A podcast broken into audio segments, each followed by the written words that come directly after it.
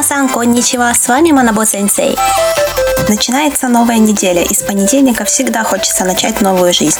Начнем новую жизнь по-японски. Для того, чтобы сказать о начале действия, прибавляем глаголу во второй основе глагол хаджимеру, который переводится «начинать». Глагол во второй основе – это то же самое, что глагол с окончанием на «мас», только без самого окончания «мас». Например, возьмем глагол таберу – «есть». Убираем от а, масс формы табе масс само окончание масс и остается основа табе. Добавляем к ней хаджимеру. Табе хаджимеру. Начинать есть. Пао табе хаджимеру. Пао табе хаджимемас. Начинать есть хлеб. Айскрим о табе хаджимеру. Айскрим о табе хаджимемас.